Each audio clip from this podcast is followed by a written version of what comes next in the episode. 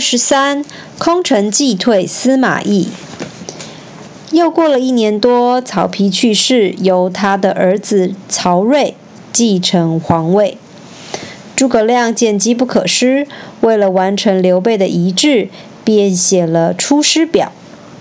陈亮言：先帝创业未半，而中道崩殂，今天下三分，益州疲弊。此诚危急存亡之秋也。他上表奏请后主刘禅，也就是阿斗，出兵攻打曹魏，北伐中原。诸葛亮认为曹魏的大臣中，司马懿是个诡计多端的人，非常难以应付，因此在北伐前，派人散布流言，说司马懿有篡夺曹睿王位的野心。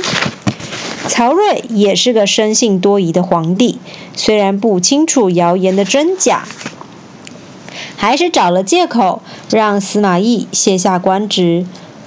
除去攻打魏国的心头大患之后，诸葛亮便率领三十万大军进攻魏国。面对蜀军的大军压境，曹睿非常惊慌，但也派不出更好的人选迎战。选来选去，还还是只有老谋深算的司马懿能够对付蜀军进攻。于是曹睿只好请他重出江湖。司马懿身经百战，他知道街亭是个重要的交通要道。假如曹军能占领街亭，就可以切断蜀军的粮食运送路线，曹军的胜利就指日可待。诸葛亮一听司马懿来进攻，便问有谁愿意去防守街亭。马谡自告奋勇，表示愿意带兵守住街亭。诸葛亮问。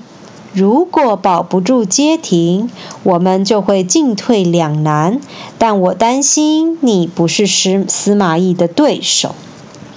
马谡坚定地说：“丞相，我从小熟读兵书，对于行军作战的事了若指掌。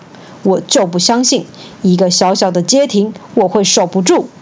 我愿意立下军令状，假如街亭有什么差错，我愿意受军法处置。”诸葛亮听完之后，便派遣马谡镇守街亭，并且提醒他：记得安寨扎营的地点一定要选择在路口。扎营之后，立刻将当地的地图送来给我。马谡一到街亭的交叉路口，看看周围的地形，发现路口十分狭窄，而山上则是绿树成荫。马谡不顾诸葛亮先前的交代，依然选择在山坡上扎营。马谡自信地说：“在交叉在交叉路口怎么扎营呢？在山上扎营，正符合兵书上说的居高临下。如果魏军来了，我就能看得一清二楚，再杀他们个片甲不留。”司马懿。带领魏军来到街亭时，看到马谡扎营的地方，不由得放声大笑，说：“ 哈哈哈，这个马谡只会纸上谈兵，完全不了解战争的现况。哼，他竟然扎营在山上！哎呀，诸葛亮怎么会用这样个蠢材呀？”司马懿便在山下驻扎，将马谡围困在山上。切断他们下山取水的道路。接着，司马懿进攻蜀军，马谡立刻派兵迎战。但是蜀兵看见漫山遍野的曹军，也不敢往山下冲，只能紧闭寨门，再也不敢出去。马谡被困在山头，无法下水下山取水使用，士兵个个渴得口干舌燥，纷纷下山向司马懿投降。司马懿又放大火烧山，让蜀军的处境更加危险。最后，蜀军大败而逃。消息传回诸葛亮的耳里，让他气得直跺脚。后悔自己当时派遣马谡去守街亭，这时，司马懿乘胜追击，带十五万大军来到西城，要活捉诸葛亮。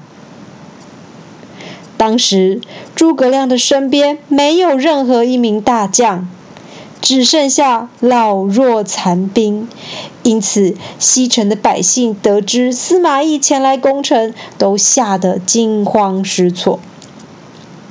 诸葛亮却十分沉着镇定，立刻命人撤掉城墙上的旗帜，不准士兵随便走动，也不准大声说话，并且。大开城门，派几个老兵假装成普通老百姓的模样，在城门口打扫街道。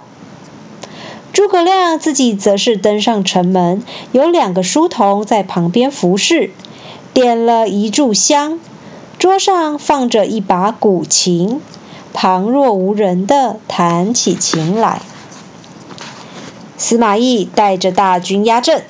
只看到城门上的诸葛亮神色自若的弹琴，香炉里的烟还袅袅上升，悠扬的琴声随风飘散。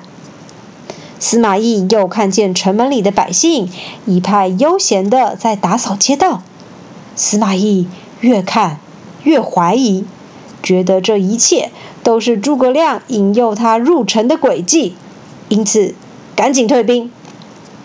士兵问司马懿：“将军为何退兵？城内似乎没有军队驻守，这是我们进攻的好机会呀！”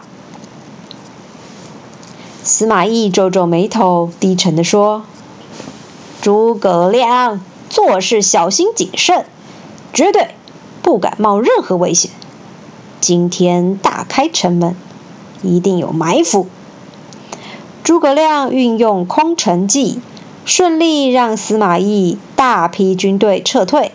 有人问诸葛亮：“司马懿是个骁勇善战的将军，千军万马的场面他都不怕，为什么看见丞相在城门上弹琴，反而会急着退兵呢？”